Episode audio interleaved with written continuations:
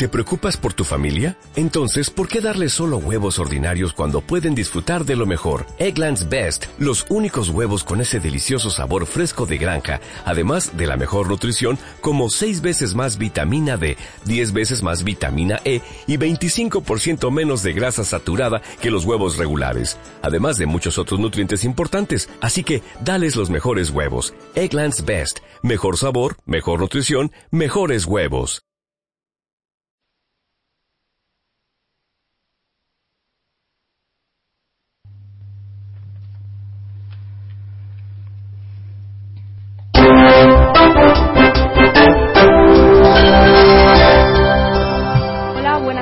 Las 6, las 5 en Canarias. Bienvenidos. Hoy comenzamos nuestro segundo programa de Que no te engañen.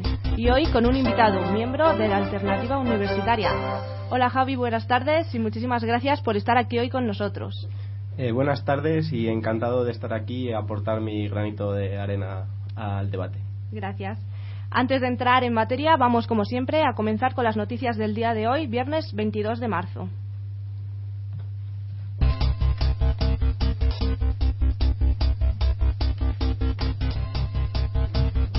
Miles de personas salen en las calles contra los recortes. El movimiento Marea Ciudadana convocó ayer a las seis y media de la tarde una, una manifestación multitudinaria contra los recortes en la Plaza Mayor de Valladolid. La Plataforma por la Educación Pública, Stop Desahucios, Parados en Movimiento, representantes de la sanidad, de los servicios sociales, de la función pública y de los colectivos femeninos recorrieron las calles de la capital bajo diferentes colores. La mitad de las solicitudes de libros de texto quedan denegadas. Más de la mitad de los solicitantes vallisoletanos se han quedado sin subvención a pesar de cumplir el requisito inicial de renta, que en esta ocasión se había establecido en 30.000 euros por unidad familiar frente a los 60.000 euros de la convocatoria anterior. Castilla y León solo ha destinado 6 millones de euros para esta partida, frente a los 20 de la edición anterior. Valladolid comienza 2013 con la cifra más baja de pernotaciones y turistas desde el año 2005. El turismo en Valladolid se desploma en los dos primeros meses del año. Entre enero y febrero visitaron la provincia 68.800 personas y el grado de ocupación de las plazas hoteleras apenas superó el 24,5%, uno de los niveles más bajos de la última década. El juez Alaya envía a prisión a otros dos imputados por los seres.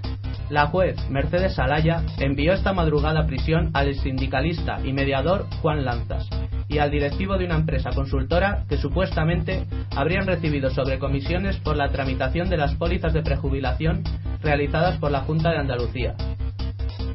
Arrancan las operaciones especiales de Semana Santa. Una de las novedades de la operación de este año es el radar Pegasus, que se instalará en uno de los 19 helicópteros de tráfico para controlar la velocidad, Pegasus contribuirá a controlar a aquellos que exceden los límites de velocidad de las carreteras secundarias, donde se concentra precisamente el 78% de los accidentes mortales. La ley de propiedad intelectual llega hoy al Gobierno. Consejo de Ministros tramitará hoy la reforma de ley de propiedad intelectual. Este proyecto pretende fortalecer los instrumentos para luchar contra la piratería en Internet. También supondrá la supresión del canon digital y un aumento del control sobre las entidades de, gestión. Plan B para la economía chipriota. El Parlamento chipriota, perdón, debe votar este viernes el denominado Plan B, elaborado para reunir los 5.800 millones de euros que exige la Troika a cambio del rescate de 10.000 millones de euros con el que pretende cerrar el camino indicado en junio de 2012 cuando solicitó la ayuda financiera. Tres muertos en un tiroteo en la base naval de Cuántico. Al menos tres personas han muerto hoy, entre ellos el sospechoso de haber iniciado un tiroteo en la base de los marines de Estados Unidos en Cuántico, Virginia, que ha permanecido en alerta toda la noche, según ha informado la cadena CBS. El sospechoso, que había sido cercado en un barracón, fue encontrado muerto por heridas infligidas a sí mismo. El Papa Francisco pide intensificar el diálogo con el Islam y con los ateos. Hay que luchar contra la, contra la pobreza material, pero también contra el espiritual. Esto es lo que el Papa Francisco ha asegurado hoy en la reunión que ha mantenido en la sala regia del Palacio Apostólico Vaticano con el cuerpo diplomático de los 180 países acreditados en la Santa Sede. Mediaset se queda con los derechos de la Roja. Televisión Española ha optado por dar un paso atrás y renunciar a cualquier intento por recuperar los partidos de la Roja. El presidente de Radio Televisión Española, Leopoldo González Echenique, ha admitido que los derechos audiovisuales están totalmente fuera de mercado. Blancos de Rueda dejará de ser patrocinador la próxima temporada. La denominación de origen Rueda dejará de ser el principal patrocinador del Club Baloncesto Valladolid la próxima temporada. El Consejo Regulador de la denominación tiene la intención de no seguir como sponsor, aunque no descarta colaboraciones puntuales o incluso pequeños patrocinios con los equipos de categorías inferiores. Pau Gasol vuelve a jugar con los Lakers. Pau Gasol volverá a las canchas un mes y medio después de sufrir una lesión en la fascia del pie. El propio Pau Gasol anunció su regreso horas antes del partido de los Lakers ante los Wizards. Lo hizo a través de las redes sociales con un mensaje misterioso. Va a ser un gran día. Buenas noches a todos desde Los Ángeles.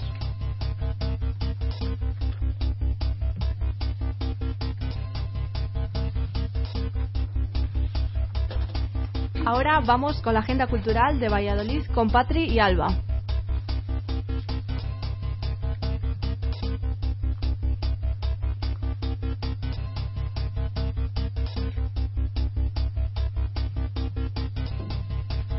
¿No sabéis qué hacer este fin de semana? Y la semana que viene, coged papel y lápiz porque llega la Agenda Cultural de Valladolid. Semana Santa. Como sabéis, hoy es viernes de dolor, pero no os vamos a traer noticias tristes, todo lo contrario. Os invitamos a participar en la Semana Santa Vallisoletana. Como seguramente todos vosotros sabréis, fue declarada fiesta de interés turístico internacional en 1981 y se constituye como una de las mejores, si no la mejor, de nuestro país. El carácter regio y austero de la fiesta, sumado a la gran calidad de las tallas que se portan, hace que cualquier persona que pase estos días por las calles de la capital del antiguo reino de Castilla se vea envuelta en un halo de misterio y pasión que supera la confesión católica para ir más allá y permanecer como un recuerdo mágico en el corazón de lugareños y visitantes. No os vamos a referir aquí el programa completo de la Semana Santa, aunque sí os diremos que esta noche a las 9 menos cuarto podréis presenciar el ejercicio del Via Crucis de la, de la Cofradía del Santo Entierro y a las 10 el Via Crucis de la Exaltación de la, de la Santa Cruz y Nuestra Señora de los Dolores. Y mañana, a partir de las ocho y media, la procesión del ejercicio público de las Cinco Llagas tendrá, eh, saldrá de la iglesia del Real Monasterio del San Quirce y Santa Julita. Si queréis más información, podéis entrar en nuestra página web o en nuestros perfiles de redes sociales que no te engañen en Facebook y en Twitter que no te engañen barra baja. Teatro. Hoy, mañana y pasado, en el Teatro Calderón podréis ver Maridos y Mujeres, un retrato obsceno sobre las relaciones de pareja. Es una adaptación de la obra de Woody Allen, dirigida por Alex Rigorta e interpretada por el grupo Teatro de la Abadía. Los pases de hoy y mañana son a las ocho y media de la tarde, mientras que el del domingo una hora antes. Alex, escritor y profesor de literatura, y su mujer Carlota, que trabaja en una revista de arte, no dan crédito cuando se enteran de que sus mejores amigos, Alicia y José Luis, aparentemente una pareja perfecta, han decidido separarse. A partir de esta noticia, la pareja comienza a plantearse si su matrimonio se basa en una relación realmente sólida. Si en cambio preferís acudir a la tribuna con los más peques de la casa, podéis hacerlo dentro de unos pocos minutos a las seis y media en la sala del IBES, del Teatro Calderón. Si no os da tiempo a llegar, no os preocupéis. Mañana se repite pase a las doce y media de la mañana. Y es que Quasar Teatro presenta Esto no es una manzana, 45 minutos de instructiva diversión para niños de entre 3 y 6 años. Según relata el propio grupo, la manzana es una pieza de puzzle. ¿Qué pasaría si una de estas piezas decidiera ser otra cosa? La manzana sigue, quiere otra identidad y para ello emprende un viaje para alcanzarla. El lápiz, compañero del mismo puzzle, va en su búsqueda para disuadirla de su aventura. Este personaje, que representa el conformismo, la rigidez y la rutina, no concibe la apuesta por otro destino diferente al que los demás imponen. Cada uno debería ser libre para poder elegir y ser respetado. Al final ganarán la cordura y la tolerancia. Música. Este sábado, a las 9 de la noche, en el Lava Teatro de Valladolid, actúa el músico Quique González. Este es uno más de los puertos en los que va el madrileño en su gira de presentación de Delantera Mítica, su último trabajo de estudio. Lo sentimos por si había algún interesado de última hora, pero las entradas ya están agotadas. Y es que con este disco, con el que el artista se colocó en el número uno de las listas de ventas en su primera semana en el mercado, ya ha colgado el sold out en varias ocasiones, incluida su próxima actuación el 11 de mayo en la Sala La Riviera, en Madrid. Por su parte, el grupo de música antigua de la Universidad de Valladolid actuará este domingo 24 de marzo en la iglesia de Santa María de Castronuevo de Esgueva, con su actuación Amor Divino y Amor Humano. La actuación saldrá a las 7 de la tarde y con entrada libre para hasta completar aforo. Universidad de Valladolid. Para aquellos periodistas o proyectos de periodistas que nos estén escuchando, tenemos una noticia que quizás les interese. El próximo lunes, 25 de marzo, se presenta a las 7 de la tarde en la Facultad de Filosofía y Letras de Valladolid el libro El secreto profesional de los periodistas. La obra, que será presentada por la Universidad de Valladolid y la Asociación de la Prensa, ha sido elaborada por la profesora de Derecho Constitucional de la UBA, Arancha Moretón Toquero, y prologada por el catedrático Fernando Rey Martínez. La monografía, que ha sido publicada por el Centro de Estudios Políticos y Constitucionales, es un estudio integral del derecho de los informadores a ocultar sus fuentes y con una referencia pormenorizada a su regulación en el derecho comparado. Nos gustaría recordar que la exposición Sueños de India de Jesús Menéndez Pavón sigue en el hall central de la Facultad de Filosofía y Letras de Valladolid. La muestra, que conmemora el décimo aniversario de la fundación de la Casa de la India en Valladolid, hace un recorrido por diferentes rincones de la India a través de fotografías de gran formato. Si queréis visitarla, tenéis que daros prisa, porque solo te quedan cuatro días. Estará allí hasta el próximo martes 26 de marzo. Exposiciones. Desde ayer y hasta el 5 de mayo, la sala del Museo de la Pasión nos ofrece la exposición Picasso Creador, que se centra en los grabados del artista malagueño. Los grabados no son la parte de la obra picasiana más conocida, sin embargo, sí es muy prolífica, ya que en este campo produjo más de 2.000 obras. La muestra vallisoletana recoge más de un centenar de sus obras, además de carteles y libros que, el genio, que este genio ilustró. Aprovechando la proximidad de la Semana Santa y la gran calidad de las tallas vallisoletanas, la sala de exposiciones del Teatro Calderón nos ofrece hasta el 7 de abril conservación y restauración, paso a paso. De esta forma podremos acercarnos a una de las partes más desconocidas de nuestra Semana Santa, la puesta a punto de las obras que recorren nuestras calles. Para la exposición se han seleccionado 25 obras que, además de mostrar los distintos tratamientos a los que se someten, presentarán otros aspectos relacionados, como la investigación o la documentación, que se complementarán con, con paneles explicativos. Jose. La JOCE no para, así que como aperitivos vamos a dar tres ideas para que podáis participar en los próximos días. En primer lugar, un curso de DJ digital donde se tratarán temas tales como mezcla con software, efectos, loops, ecualización, tiempo y edición de audio digital. Se celebrarán los días 1, 2, 3, 4 y 5 de abril de 11 de la mañana a 2 de la tarde. Si te interesa más practicar inglés, todos los jueves a partir de las 7 y media de la tarde podréis hacerlo en el local de José Valladolid, con té y conversaciones en la lengua de Shakespeare. Y por último, y no por ello menos importantes, tenemos una fiestaca del copón que han organizado nuestros compañeros de Machacándonos el Joystick. Será mañana, sábado 23 de marzo, y de 9 a 10 y media podéis inscribiros. A partir de las 10 y media comenzarán los torneos de Pro, FIFA, Street Fighter y Tekken. Si no os interesan mucho los videojuegos pero os queréis pasar, también habrá bebidas a precios populares y música de todo tipo. Para informaros del resto de actividades o consultar cualquier duda, pasaos por el local de José Valladolid, en la Glorita del Descubrimiento número 1, al lado de las Facultades de Filosofía y Letras e Industriales. También podéis escribir a valladolid.com. Y hasta aquí la agenda cultural. Feliz fin de semana. Muchas gracias, Patri Alba. Bueno, hoy emitimos nuestro segundo programa. De nuevo, pedimos disculpas por los errores que pudimos cometer en nuestro primer programa y los que podamos cometer hoy. En realización, hoy está Noé y en cabina estamos Patri y Alba, que se ha animado a participar con nosotros. Muchas gracias, Alba. El tema de las nuevas tecnologías hoy viene de la mano de Esther y acabará el programa Rubén con Cultura. Además, tenemos como invitados a Javi, un miembro de Alternativa Universitaria. Muy buenas tardes y gracias por estar aquí con nosotros. Antes de entrar en materia, mm, coméntanos quiénes sois un poco y a qué os dedicáis. Buenas tardes eh, a todos los oyentes.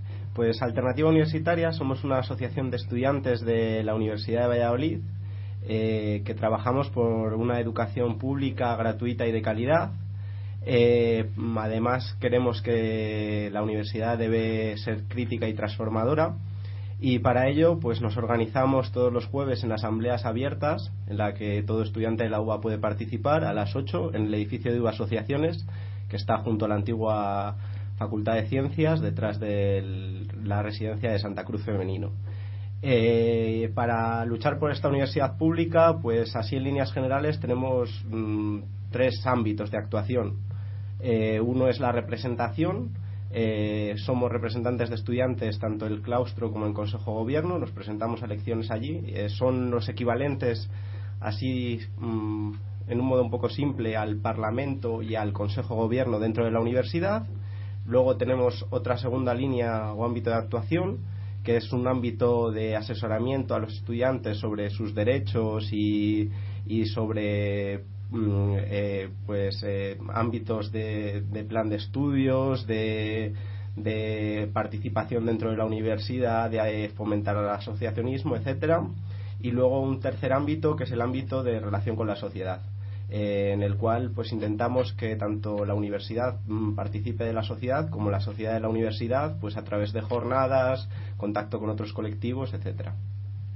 Muchas gracias. Bueno, como veis, nuestro programa de hoy trata sobre la educación, en, en, general con los recortes de la educación, que a todos, de un modo u otro, nos toca muy de cerca. Desde que empezó la crisis, ¿cuántas veces hemos oído hablar de recortes, o lo que es peor, de recortes en educación? Ya saben que este sector eh, ha sido uno de los objetivos del Gobierno en cuanto la crisis ha aparecido en escena en España, un sector que en teoría debería ser el menos tocado en tiempos difíciles. Vamos a escuchar nuestro reportaje y después continuaremos con el debate. Esta es una reforma que está planteada desde un análisis en datos de las insuficiencias y problemas del sistema. Esta es una reforma que mira hacia adelante, es decir, que está planteada desde los requisitos que se van a exigir a los jóvenes que van a tener que competir con jóvenes de otros países en términos de su base educativa y que mira hacia afuera, que entiende que esos jóvenes no van a competir con el chico o la chica que se sienta al lado de en el pupitre, sino que van a competir con el chico o la chica que está estudiando en Singapur, que está estudiando en, Estados Unidos, que está estudiando en Letonia y que por tanto es desde ese punto de vista una reforma eminentemente práctica, sensata, gradual, instrumental y desde luego modo alguno. Estas eran las palabras de Beth para defender la ley de mejora de la calidad educativa que se emprendió a principios de este curso lectivo. ¿Cuáles son estas medidas impuestas por el Gobierno? Hay menos presupuesto. Las universidades públicas españolas han visto reducidas las subvenciones en los últimos tres años en torno a un 18% y sin contar con los proyectos de investigación según los de las universidades españolas. También se han reducido las becas. El presupuesto del Ministerio para las becas generales se ha mantenido en estos últimos años. Sin embargo, el resto ha bajado. En general, se han casi, casi 48 millones de euros. También se han reducido a casi la mitad las becas de formación para profesores universitarios y las becas de Erasmus han bajado un 75% en dos años. Pero no solo se han reducido las becas, también se han eliminado este año algunas como las de idiomas en el extranjero o las becas CERCA. También se han aumentado las tasas y hay profesores. A todos estos recortes se suma la subida del precio de las matrículas en buena parte de las comunidades autónomas. Este curso se han aplicado la subida de tasas en hasta un 25% más. También se va a reorganizar el trabajo docente con un aumento en las horas de clase. También en este curso se han reducido las plantillas en las universidades en 3.000 profesores. Todo esto a nivel nacional y en el mundo universitario. Pero si nos podemos hablar del caso de la provincia de Valladolid y del mundo de la educación primaria y secundaria y de la formación profesional, en los dos últimos años se han producido una rebaja en los presupuestos de la comunidad en un 6,1%, en la partida presupuestaria en un 82% y en las ayudas a familias ha pasado de 39 a 3 millones y medio de euros. Además, se han paralizado nuevos centros, se han suspendido escuelas rurales, desaparecen programas de apoyo y refuerzo, el personal de administración de escuelas se ha reducido o en algunos casos incluso se han eliminado. También se ha aumentado la carga lectiva a los docentes, se ha incrementado el alumnado por clase e incluso no se, cubrirán las bajas de menos de 10 días. ¿Cuáles son las consecuencias de todo esto? Claramente un empeoramiento en la convivencia escolar, una disminución en el rendimiento de los alumnos, paro en el profesorado. Todas estas medidas han hecho que miles de ciudadanos salgan a la calle a manifestarse, a concentrarse e incluso a encerrarse en las universidades y escuelas públicas en todos los rincones de la geografía española. El 22 de mayo de 2012 se convocó la huelga general educativa en toda España, en la que se sumó la totalidad de los sectores de la comunidad educativa y como esta decenas de huelgas educativas se han ido convocando. Las últimas, el pasado viernes 15 de marzo, donde se congregaron más de 10.000 estudiantes y profesores universitarios en Madrid. También ayer, jueves 21 de marzo, en la que estudiantes y ciudadanos salieron a las calles a protestar y a exigir una educación pública y de calidad.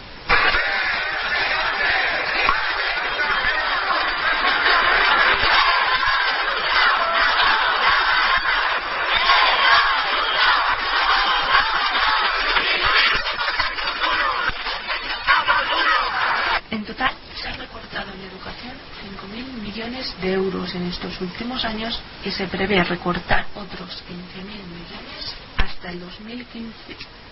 Y todo esto en un marco en el que informes internacionales como el de la UNESCO y los propios objetivos de Europa en 2020 inciden en la importancia de invertir en educación y más aún en un país como España en el que en los últimos años se ha convertido en el primer país de Europa en términos de fracaso escolar.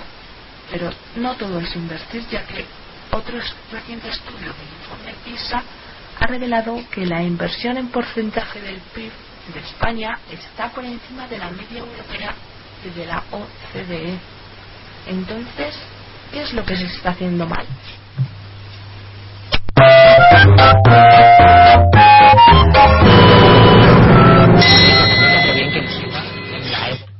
Con todo este material damos paso al debate del programa. Como el propio reportaje, acaba, ¿cuál creéis que es la solución para una calidad educativa? Hombre, yo creo que la principal solución es sobre todo que, que, que la gente se, se, se mentalice de que esto no es normal y de que así no vamos a llegar a ningún sitio.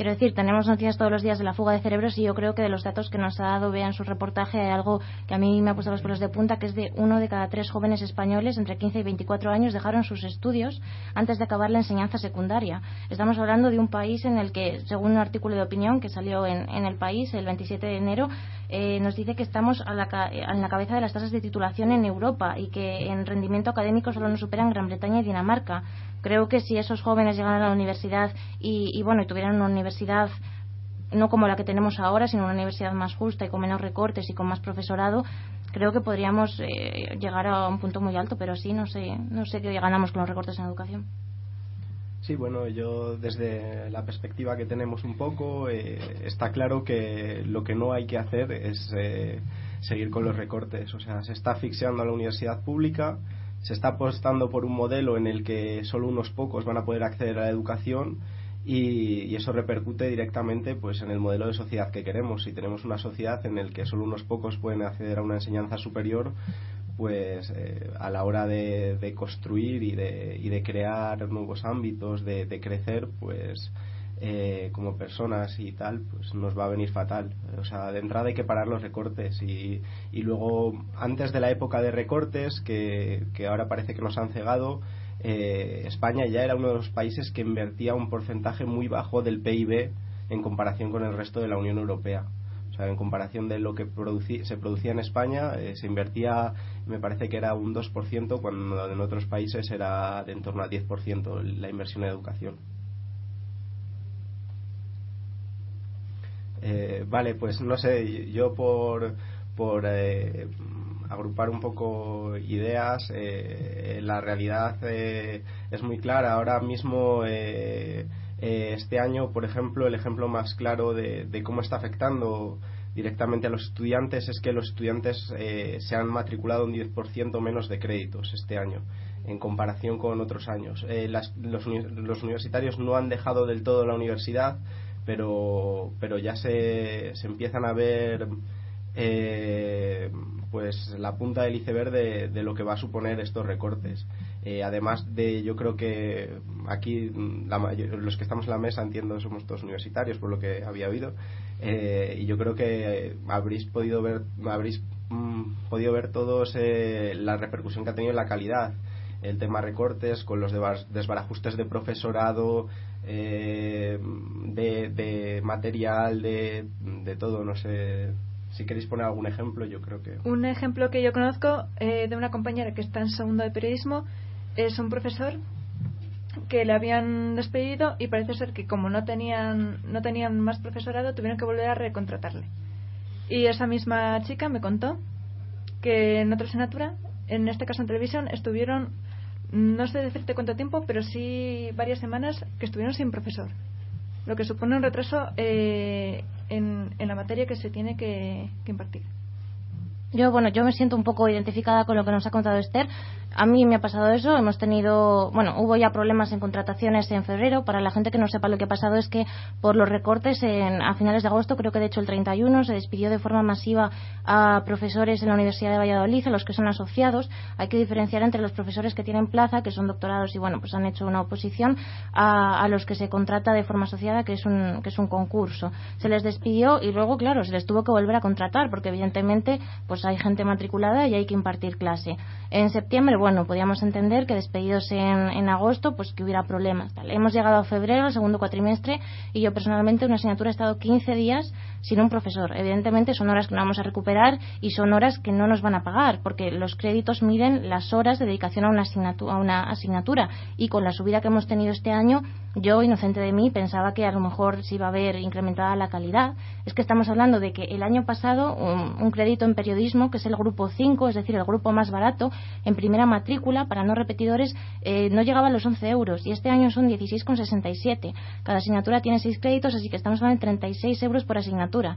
Para luego llegar y no tener material, no tener profesores en varias asignaturas, no solo en una, durante más de 15 días, retrasos en el temario y, bueno, pues esto es lo que nos hemos encontrado al llegar a, las clases. Vamos, yo por seguir un poco en, además en esa misma línea, eh, con Bolonia se nos prometió, se nos prometieron siempre grupos reducidos, mejora en la calidad, etcétera, y este recorte en profesorado, que es un drama, eh, pues nos está llevando ahora mismo a que las clases estén masificadas en muchos casos, no los grupos reducidos, pues nos hemos llegado a dar cuenta que es mentira y además eh, eso, sin una inversión detrás, porque Bolonia implicaba eso. Si querías una mejora de la calidad, en realidad no te hacía falta cambiar de plan de estudios, sino incrementar la inversión. Y con este recorte, pues. Yo. perdón. Yo personalmente, pues.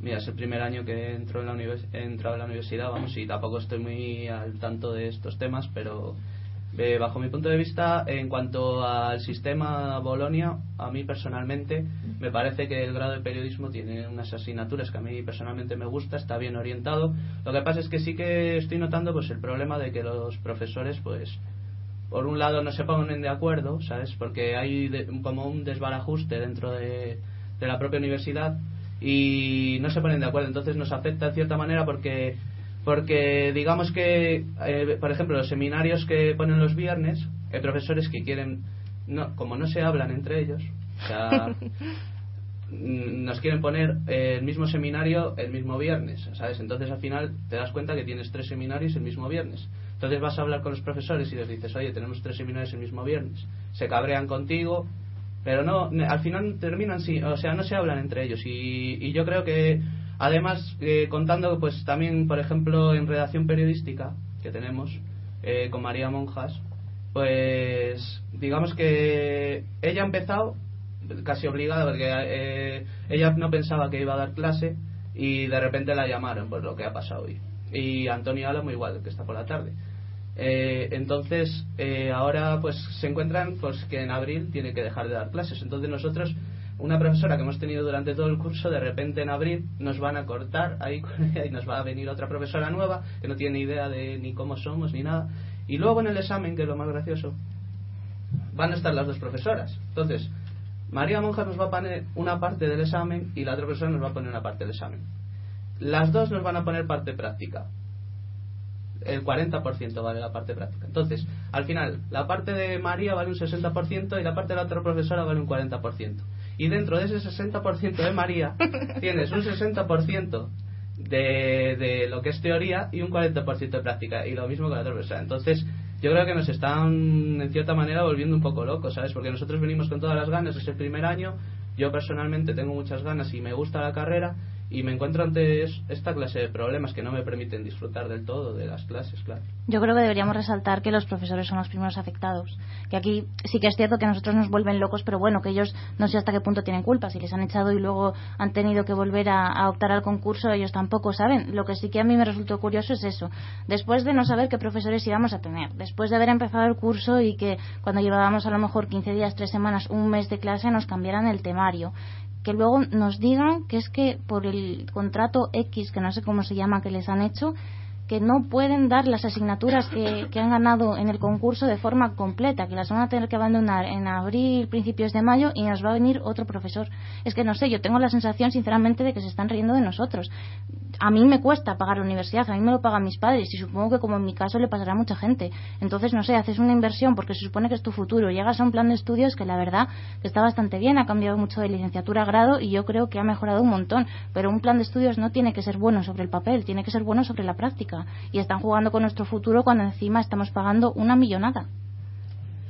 Y bueno, ¿qué pensáis del plan Bolonia que se ha impuesto así de, de, manera muy rápida para adaptarse para las universidades de la Unión Europea? ¿Qué pensáis? Bueno, yo sí, como iniciaba antes mi crítica y la sigo manteniendo. Nosotros fuimos de, de formamos parte como alternativa del movimiento anti-Bolonia en su momento y, gran parte de, estos temas eh, los advertíamos. O sea, eh, yo, por una parte, el tema de movilidad y tal y de homologación de títulos es mentira. Yo he estado el año pasado en el extranjero y, con mi título allí no podía hacer nada. O sea, lo he comprobado porque a la hora de intentar buscar trabajo, pues no se podía. Eh, me decían, este título no es francés, no vale para nada. Y, mm, tengo, tengo grado, tengo grado homologado porque soy estudiante de matemáticas y allí entro un año antes, que puede parecer raro, pero sí. Eh, y luego el, mm, eh, el otro tema importante de, de, la calidad docente, de las clases reducidas y tal, pues mm, yo creo que también es una gran mentira, porque además luego están exigiendo límites de plazas altos para las carreras con lo cual te encuentras las clases de, de 40 personas, de 50 personas, eh, y, todo esto, en realidad, lo que, lo que estaba encubierto es lo que va a venir ahora, que, es eh, la subida de tasas que va a implicar una mayor privatización de la universidad, eh, mayor elitización, etcétera. Luego, si queréis, os cuento un poquillo más del tema. Y por concretar una cosa más de Bolonia, eh, de, la implantación que está siendo muy caótica, porque se hizo deprisa, mal y rápido. Eh, yo creo que lo que no hay que hacer es callarse. Eh, mucha gente, lo que, nos, lo que no nos. O sea, cualquier cosa que veamos en nuestras aulas que, que no nos parezca que es lógico y que no debe ser así, es que no debe ser así. O sea, no normalicemos e interioricemos esto como nuestro. Tenemos que hacerlo visible, porque es que si no, el día de mañana nos encontramos a al rectorado o a la junta o a quien sea diciendo que Bolonia va muy bien y se está implantando sin problemas.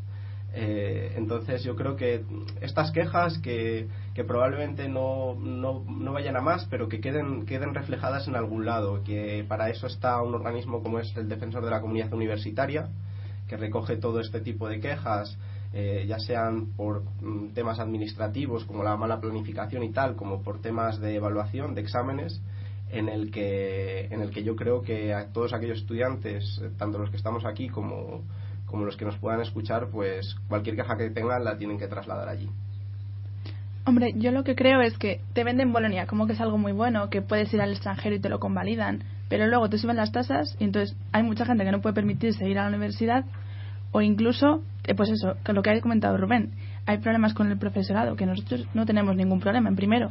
Es que en primero, en primero de periodismo tenemos profesores que son bastante buenos, salvo alguna excepción, pero bueno, como en todos los sitios.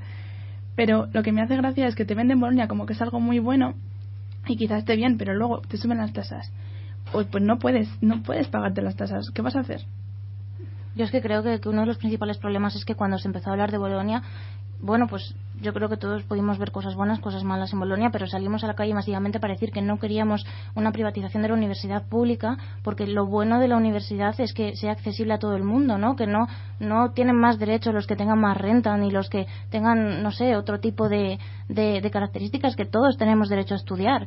Que, y, que de repente, por ejemplo, nos, nos dijeron que sí que van a subir mucho las tasas universitarias. Y la verdad que hasta ahora no había subido mucho, porque en cinco años, del curso 2007-2008 al curso pasado, 2011-2012, había subido en torno a un euro, que bueno, en cinco años pues ya solo el IPC es la subida, pero de repente este año estamos hablando de que antes un curso de periodismo era unos 700 euros y ahora pasa de los 1000. Y, es el grupo más barato y sin repetir. Que a todo el mundo puede ser que, alguna asignatura, pues oye, eh, tengas la mala suerte, la cojas manía o, lo que sea y que, y que te quede. Y luego mira a ver cuánto te sube. Es que si nos vamos a las, a las titulaciones que son más caras, que son arquitectura y medicina, encima titulaciones en, que, en las que tiene fama Valladolid, ¿no? De, de buena universidad, estamos hablando de más de 3.000 euros o de 3.000 euros de matrícula. Es que eso es una universidad privada no es una universidad pública y no se ha visto el, el, trasfondo en la calidad, es que no se ha visto reflejado para nada. En lo único que se puede notar que ha mejorado la calidad puede ser en, las, en que ahora se hacen más prácticas. Yo no sé si en la licenciatura hacíais muchas prácticas, pero vamos, en el grado sí que estamos haciendo bastantes. Pero yo lo único que saco en limpio de esto de Bolonia. Pero yo no sé si eso es consecuencia lógica de, de, un nuevo plan de estudios o de que bueno de que va cambiando. Quiero decir, Valladolid tiene desde hace relativamente poco tiempo eh, bueno la licenciatura y luego el grado en periodismo. No tenemos una facultad de comunicación, sino que está dentro de pues bueno de, del departamento de historia moderna, contemporánea, de América, etcétera, etcétera, porque es un nombre súper largo. Pero pero bueno que es lógico que cuando tú pones un título nuevo no lo vas a hacer lo mejor que puedes siempre puedes ir mejorando. Entonces yo no sé hasta qué punto es gracias a Bolonia o gracias a que van pasando los años vas cambiando. Estás viendo que hay cosas que no funcionan, que periodismo es una carrera práctica, que tenemos que tener conocimientos, sí, por supuesto, pero es una carrera práctica. No puedes salir de la universidad sabiendo teorías de comunicación de 80.000 autores diferentes y no saber locutar en radio y no saber dar una noticia en televisión y no saber escribir. Entonces yo creo que no sé hasta qué punto será eso, consecuencia de que se ha cambiado el plan de estudios o consecuencia de que las cosas van evolucionando y van mejorando de forma natural. También se han eliminado las becas Seneca y las de idiomas en el extranjero. Eh, claramente se ve una baja en la calidad en la enseñanza a los alumnos. Y ya veremos las Erasmus, porque según vamos, que, que, luego es eso que a mí me hace gracia.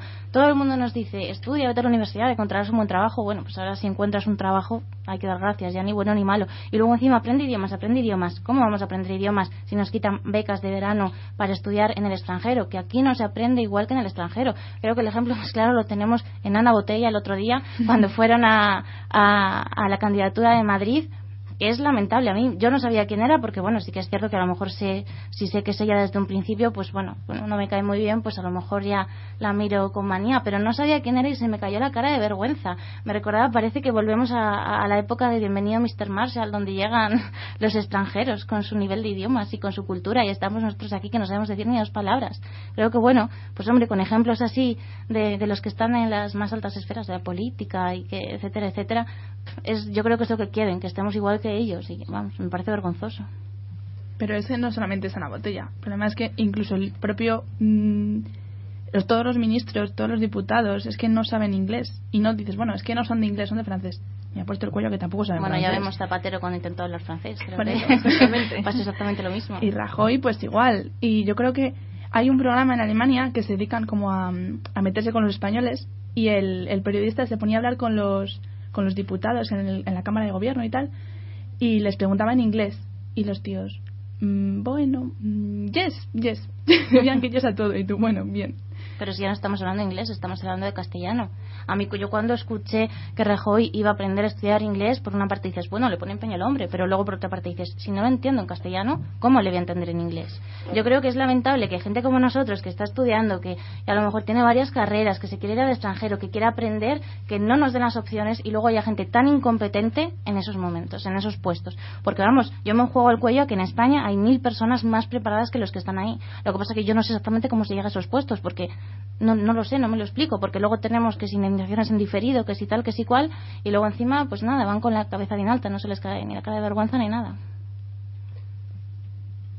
Yo creo que Eh, yo creo que bueno pues igual los políticos pues igual tienen un poco miedo de que lleguemos nosotros con nuestra generación y les dejemos un poco con el culo al aire sabes entonces pues yo opino que en, es- en el tema de educación pues se ha dado un paso atrás claramente eh, y además con esto de las becas pues yo personalmente pues como ya tengo una edad no pensaba irme fuera pero pero bueno yo entiendo que es algo muy importante sí, para la gente porque pues para aprender aprender idiomas hoy en día ahora es fundamental. Más que nada ahora en España pues por suerte por vamos, por suerte por desgracia no tenemos ninguna oportunidad luego cuando salimos casi. Tú estás en la cafetería de la facultad y oyes decir oye me voy a ir a hacer las prácticas a Australia pues yo me voy a ir a Alemania pues yo me voy a ir nadie está pensando ni siquiera en un momento que se va a quedar en España sabes eh, hay gente que está buscando prácticas de licenciatura y es muy triste. Se meten te metes en las páginas de prácticas de la universidad y las prácticas brillan por su ausencia. No es igual ahora por ejemplo nosotros tenemos las prácticas obligatorias que bueno es lo que decía Esther antes que bueno alguna cosa buena tendría que tener el nuevo plan lo que pasa es que bueno pues lo que lo que decía Patrick que al final van a venir los extranjeros y Nos van a comer el arroz a todos. Claro, van a aparecer pues como seres extraordinarios al lado nuestro, ¿sabes? Y a mí me parece muy triste porque yo me considero, igual que todos los que estamos aquí, me, nos- me cons- considero que somos personas muy competentes y que podemos realizar bien cualquier tipo de trabajo y además, pues, pues eso, que que no como vamos a tener que salir fuera encima a- aparte de no habernos educado bien no vamos a tener luego posibilidades tampoco de salir fuera y si aquí dentro no tenemos posibilidades y fuera tampoco vamos a tenerlas pues que nos digan dónde tenemos que ir a buscar trabajo A picar. Sí, bueno, y hablando, Rubén, de las prácticas, pues haz decir que ni licenciatura ni con el grado, porque yo estaba haciendo prácticas en la licenciatura, que han sido una bazofia, pero una bazofia porque estaba encerrada en un cuarto cuatro horas yo sola, supuestamente, en una licenciatura de periodismo, que mínimo ¿Y de tu tutor de prácticas? ¿Qué Eh, mi tutor de prácticas supuestamente se iba a comer cuatro horas. No sé si comía, merendaba y se echaba la siesta detrás. Claro, si está después de la comida, después de la merienda. Y, y a un profesor que organizaba lo de las prácticas de periodismo nos decía que es que ahora con Bolonia, que como todos tienen que hacer prácticas, que es que las prácticas que cogían algunas veces eran penosas, porque claro, como tienes que ofrecerle a todos los estudiantes una práctica, pues tienes que tienes que agarrarte a todo lo que te dan. Entonces claro no, no están no tienen tampoco la calidad las prácticas que se necesitan porque si tú vas a hacer práctica- prácticas vas a aprender no vas a estar allí mirando las musarañas porque para eso pierdes cuatro horas en tu casa no cuatro horas haciendo nada porque es que es lo que yo verdaderamente hacía.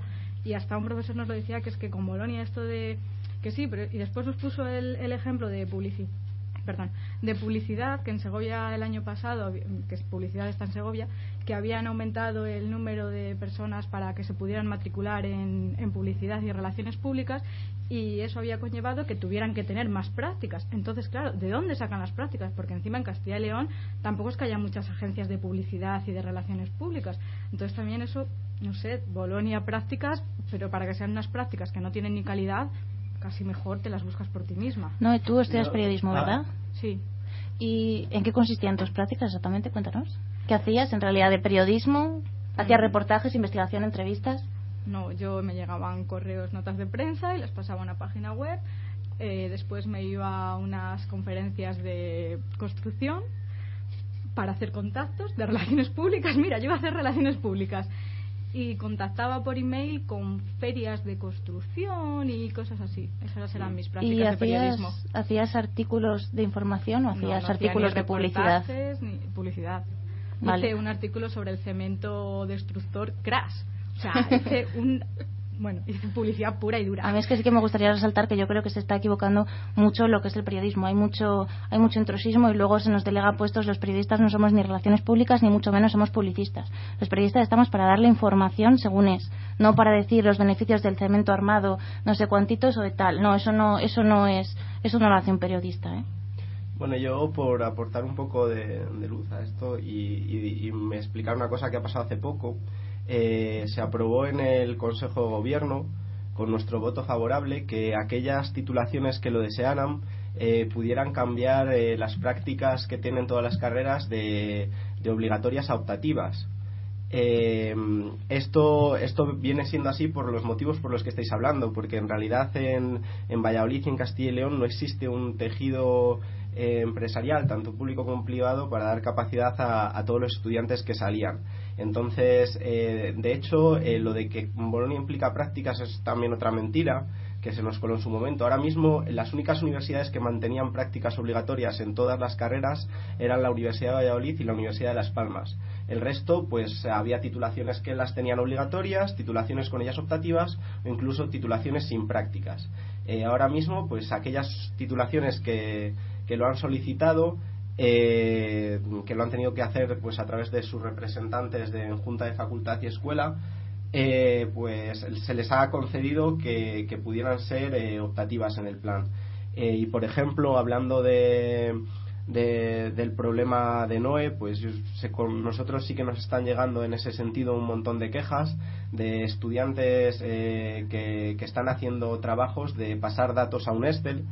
Que, que no tienen nada que ver entonces, en esa relación, ese es el problema, porque, porque al decir queremos prácticas para todos los estudiantes, obligas a la Universidad de Valladolid eh, a aceptar convenios eh, catastróficos. Incluso nos contaron que la gota que, como el vaso, y lo que se habló en aquel Consejo de Gobierno, eh, fue que, que había empresas con ERE que estaban contratando en prácticas a estudiantes para, para suplir a esos trabajadores. Entonces, eh, lo de las prácticas obligatorias, eh, mm, yo creo que aquí en Valladolid era un suicidio mm, ideológico, eh, que fue una apuesta del rectorado, y, entonces ahora mismo, cuando van a entrar los cuartos de grado en todas las carreras, se han echado para atrás. Y, yo creo que, es, lógico, o sea, lo que no puede ser es que las prácticas tienen que ser formativas no puede ser que, los estudiantes pues estén haciendo eh, poniendo cafés vamos yo es que me gustaría decir una cosa porque supongo que todo el mundo no lo sabrá y es lógico porque hasta que no te metes en el tema prácticas, estudios, etcétera, etcétera, no lo sabemos. Eh, bueno, en primer lugar, la mayoría de las prácticas no cobramos. No creo que cobraba dos euros al día por hacer cosas que encima no tenían que hacer. Pero bueno, como luego veremos a funcionarios protestar por recortes, que me parece estupendo, creo que todo el mundo tiene derecho a un salario digno, pero trabajar unas cuantas horas al día aportando tu ilusión, aportando tal por dos euros, eso no es un sueldo digno tampoco. Y en segundo lugar, yo creo que se han reducido mucho en los últimos años las empresas que, que, que no acogen a estudiantes como, como, bueno, pues eso, como becarios, porque antes, por lo que yo tengo entendido, se daba una subvención a las empresas para coger becarios. Es decir, yo no pago a un estudiante porque haga el trabajo que estoy haciendo yo, pero a mí me pagan por tener ese estudiante. No sé, me parece el mundo al revés. Luego tenemos claro que no, no nos pagan seguridad social, no vamos a tener derecho a paro, no vamos a tener jubilación. Pero bueno, que me gustaría resaltar eso. Si antes había unas prácticas era porque a los, los empresarios que no pagaban encima se les pagaba a ellos por tener a gente trabajando. Y por puntualizar una cosa muy pequeñita en este sentido, que además ahora mismo los estudiantes que están haciendo esas prácticas no se pueden quejar, porque si se quejan les suspenden y se quedan sin título. Claro, te quedas sin derecho a coger otras prácticas. Ya es eh, cualquier eh, derecho que pudiéramos tener es lo peor del mundo. O sea. Sí, eso fue lo que me pasó a mí, que me iba a quejar, pero me suspendían las prácticas y no me dejaban ya elegir otras. Entonces dije, pues antes de quedarme sin prácticas, por lo menos tengo un papel que pone que he hecho unas prácticas mejor no me pregunten cuáles, porque creo que no les va a gustar lo que voy a decir. Bueno, este tema da mucho que hablar, pero no tenemos mucho más tiempo, así que muchísimas gracias a todos por participar y con esto terminamos el debate de hoy. Comenzamos nuestra sección de innovaciones tecnológicas con Esther. Según la nueva Estrategia Española de Ciencia, Tecnología e Innovación 2013-2020, aprobada por el Consejo de Ministros, España debe invertir hasta un 2% de su PIB en este sector para finales del 2020. Sin embargo, el Gobierno cuenta con mantener congeladas la financiación de las administraciones públicas en un 0,61% desde 2013 hasta 2016, por lo que el crecimiento tiene que venir de la inversión privada o de recursos del extranjero. La media del resto de los países de la Unión Europea ya está en el 2% del PIB y se marcan como objetivo el, eh, el 3% sin embargo, nuestro país se encuentra lejos de aumentar la financiación e investigación, dado los duros recortes que ha sufrido en los últimos años. Solo en 2011 las investigaciones en ciencia y tecnología sufrieron una reducción de 600 millones de euros en subvenciones y préstamos, lo que supuso un recorte del 8% respecto al 2010. En 2012, el Gobierno redujo un 15% de subvenciones en I+D y en un 14% en 2013. Además, ha suspendido el pago de programas de aprobados y se ha recortado la financiación de los proyectos científicos. Quienes más han sufrido estas medidas son los organismos públicos de investigación, como el Consejo Superior de Investigaciones Científicas o el Centro de Investigaciones Energéticas y Medioambientales, que se han visto obligadas a reducir sus actividades y la contratación de personal. Ante el desplome de las ayudas oficiales a la I+D, cada vez más investigadores están recurriendo a la colaboración ciudadana directa. Ya puede ser a través de la lotería o de conciertos solidarios, para compensar el pacto que los recortes han provocado. Desde el año 2009, la caída acumulada de los fondos públicos destinados a investigación alcanza el 38%. Una de las vías que los científicos están barajando para facilitar la financiación de los ciudadanos son las llamadas financiaciones en masa, o dicho en inglés crowdfunding, unas plataformas que permiten recaudar dinero a través de Internet. En cuanto a educación, el programa de nuevas tecnologías aplicadas a la educación redujo su, eh, presupuesto de 107 a 50 millones en 2012. La concesión de ordenadores portátiles de los alumnos de quinto y sexto de primaria, llevada a cabo por el anterior gobierno, supuso uno de los mayores esfuerzos económicos del Ministerio de Educación y de las comunidades autónomas en los últimos tres años, a pesar de que esta medida apenas supuso un beneficio desde el ámbito pedagógico. Los recortes suponen un freno para el desarrollo, la investigación y el progreso económico, además de una caída de la productividad en España, por no nombrar la masiva fuga de cerebros que estos recortes conllevan.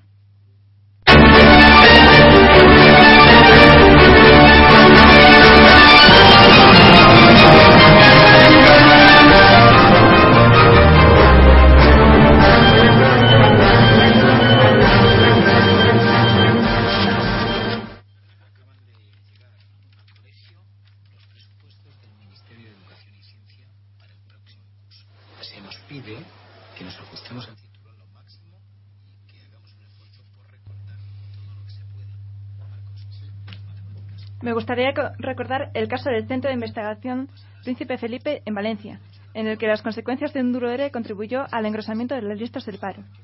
En septiembre de 2011 dimitió el Comité Científico por los recortes de la Generalitat. Un mes después llegó el expediente de regulación de empleo que supuso el despido de 113 de los 244 empleados. Este centro fue el primero en aplicar un ERE, el primer centro de investigación en aplicar un ERE. El dinero que el gobierno valenciano destinaba a las instituciones se redujo de 9,8 millones de euros en 2009 a 4,6 millones en 2011. El centro también ha perdido 1,7 millones de ayudas del Ministerio de Ciencia al rebasar la Generalitat su límite de, déficit. La construcción en el centro de estancias que no llegaron a utilizarse y que además costaron 2 millones de euros y la dotación del centro de equipamientos innecesarios son uno de los despilfarros más destacados en este centro. Muchas gracias, Esther. Para terminar el programa, Rubén nos habla de la dimensión cultural, cultural de los recortes de la educación.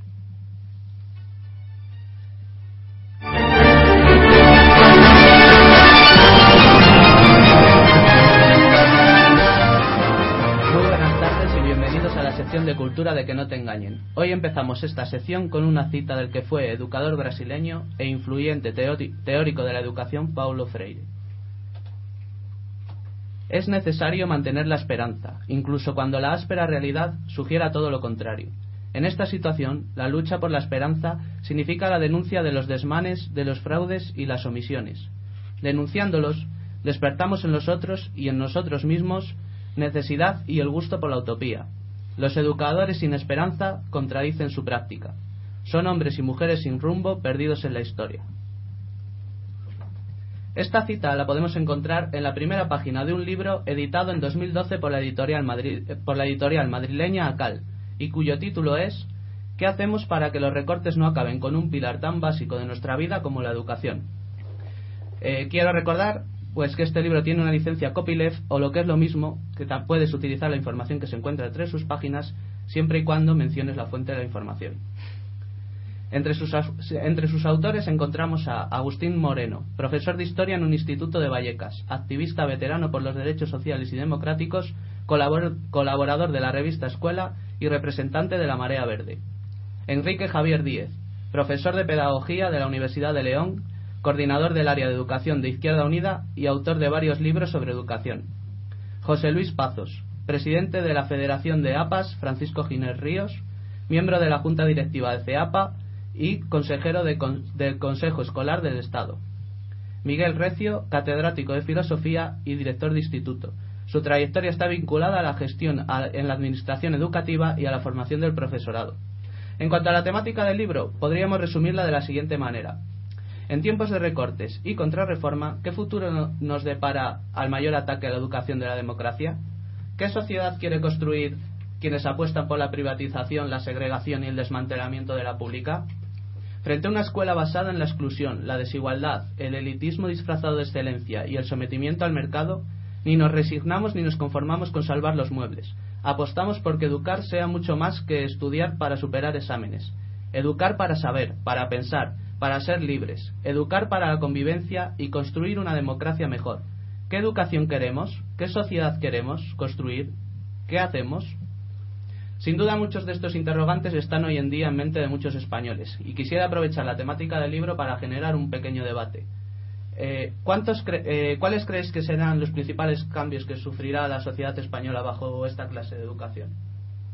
Yo creo que seríamos como borregos, ¿no? lo que hablábamos el otro día. Si no, si no estudiamos, si no conocemos otras cosas, te dicen sí, bueno, y tú lo repites y ya está, y no queda otra, ¿no? Supongo que es lo que les interesa. Bueno, nosotros tenemos dos perspectivas de, futuro eh, ante, esta, ante estos recortes. Una es eh, la que hablabas tú, que haya una minoría excluida del acceso a la universidad, o sea, una mayoría excluida del acceso a la universidad y una minoría que tenga acceso a ella. Y otra es eh, cambiar a un modelo de endeudamiento, a un modelo de, de tener que pedir préstamos para poder costearte la educación, préstamos que luego pues eh, los llevas arrastrando toda la vida. Aunque tal y como está el flujo de crédito en, el Estado español, pues creemos que esta, esta no, no, no, va a darse, sino que va a darse la, la situación excluyente. Pero ya hay préstamos, ¿no? ¿O no? Eh, no, por, porque el Banco Santander, que con Bolonia lo dijo tanto, con la subida de tasas y tal, eh, pues ante la situación económica se ha echado para atrás. en realidad los préstamos a becas de estudiantes, eh, hay un montón de, de, documentación que se puede encontrar sobre cómo generar una burbuja, porque tú lo que estás invirtiendo es en trabajo futuro, estás invirtiendo en que ese estudiante cuando trabaje te lo vaya claro, a es un dinero que todavía no se ha creado, ¿no? Lo que pasa con las hipotecas basuras en Estados Unidos, estás comerciando con papel dinero, dinero que no se ha generado, entonces llega un momento en el que explota ahí. Es que están, bueno, y la, la, cosa, ¿no? Que no han querido apostar por ello, solo matizo por, por cómo está la cosa, que los estudiantes no trabajan cuando salen de la universidad. Es que además estamos hablando de, de créditos con intereses, eso vaya por delante. No tienes dinero para pagarte la facultad, pero te endeudas para pagártela, luego claro, tienes que pagar más dinero porque los intereses se van sumando. Hombre, en Estados Unidos sí que se hace ese tipo de modelo. Piden un, un, préstamo los estudiantes y luego cuando tienen un trabajo lo van pagando a plazos. Lo van pagando a plazos muy pequeños porque, claro, cuando sales de la facultad tampoco tienes muchas opciones, ¿no? Pero, hombre, yo creo que aquí ahora mismo en España, tal y como está la cosa, poco trabajo vamos a encontrar como para entendernos. Hombre, que yo creo que la estructura económica de Estados Unidos es muy diferente, ¿no? Se da mucha más cabida a emprendedores. Aquí a lo mejor si tuviéramos menos cultura del funcionariado y tendiéramos un poco más a, crear empresas y se nos pusiera más fácil, porque en realidad es súper difícil montar una empresa. Ya no por el dinero que necesitas, porque para una sociedad limitada son 3.000 euros, que es algo que, que, bueno, habiendo trabajado unos meses casi cualquiera se lo puede costear, sino las trabas burocráticas. Entonces yo creo que si se, no sé si liberalizar, pero sí que si se diera más facilidad para para, para crear empresas y, poder mover la economía sería la forma en que se pudiera devolver. Yo no lo veo factible, al menos, no sé.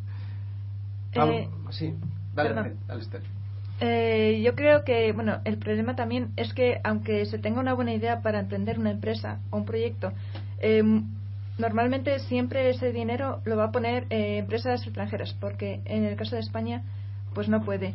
Eh, el, otro día, bueno, el otro día, el año pasado, eh, viendo un programa que se llamaba Salvados, eh, hablaba un, un, científico de la Universidad de Santiago de Compostela que decía que él tenía una tesis doctoral eh, que tenía, tenía futuro porque en el ámbito de la salud era importante, pero que España no se la financiaba.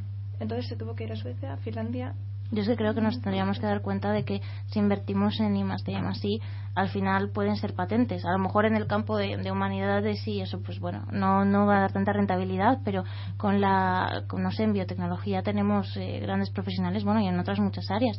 Yo creo que si invirtiéramos un poco más y, se descubriera pues eso, cualquier cosa, sabemos que, que bueno, que hay patentes que pueden generar dinero por mucho tiempo, pero bueno. Bueno, pues muchas gracias por la aportación al debate y ahora quiero seguir con un sketch de la hora de José Mota en el que se parodia un poco pues el tema de los recortes. Acaban de llegar al colegio los presupuestos del Ministerio de Educación y Ciencia para el próximo curso. Se nos pide que nos ajustemos el cinturón lo máximo y que hagamos un esfuerzo por recortar todo lo que se pueda. Marcos, sí. dudas matemáticas. A partir de ahora y como medida de ahorro, la tabla del 9 pasará a ser la del 8, la del 8 la del 7, la del 7 la del 6 y así sucesivamente. O sea que 9 por 9, 64. 5 por 5, 16. La regla de 3 pasará a ser la regla de 1. ¿Qué estáis dando en geometría? Hexágonos, octógonos. A partir de ahora van a ser todo triángulos. ¿Qué hago si viene un niño y me pregunta por un pentágono? Pues le dices que es un triángulo que quiere impresionar a las visitas. Yo como profesor de geografía, no sé, podría decirles que los cinco continentes son cuatro. Si coges todo lo que es el continente americano, lo juntas con Oceanía y Asia y lo metes todo en el mismo puchero, en el espinazo de otras que no se bueno. Y en cuanto a afluentes, ríos, lagos... Nada, charcos, pocillos, arquetas, argollones y si te ves ya muy apurada, canal de Isabel II, si es que tienes que tirar de eso. Felipe, historia. La Edad Media va a pasar a partir de ahora a llamarse Edad de Mitad. ¿El siglo de oro? Hablando de alpaca y desde lejos ni de luce. ¿La caída del Imperio Romano? Como mucho en tres pies. Ahora estamos dando el lanzamiento del 2 de mayo. Lanzamiento nada. Que se asomaron un poco a mirar.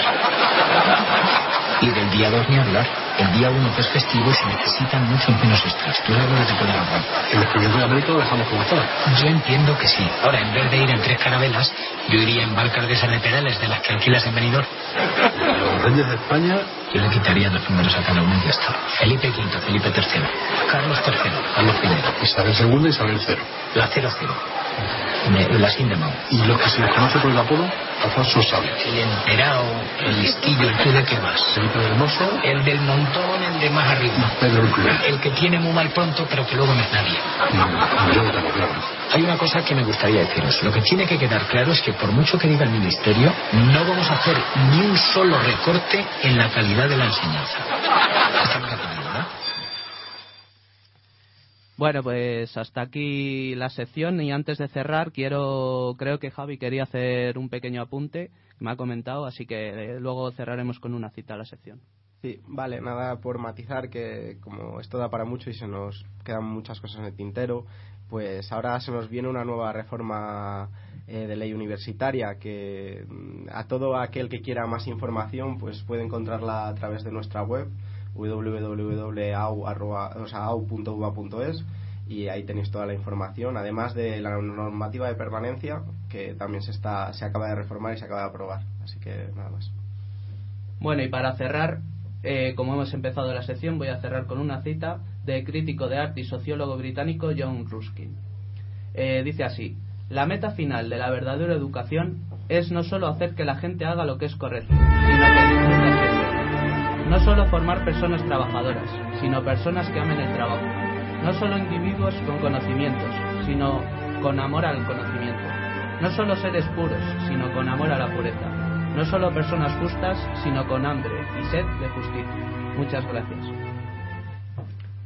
Bueno, muchas gracias. Esto es todo en el día de hoy. Muchas gracias por estar aquí a todos, por participar y a los que estáis al otro lado por escucharnos.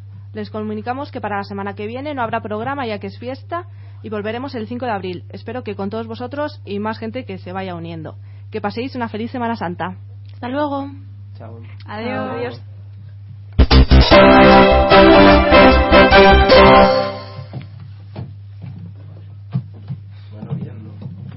Sí, hubo una parte en la que te corté. Reducing the amount of waste in your workplace will have a positive impact on our environment and can save your business money. It's also the law in Montgomery County. Make it your business to recycle right. Learn more at montgomerycountymd.gov slash recycle right or call 311.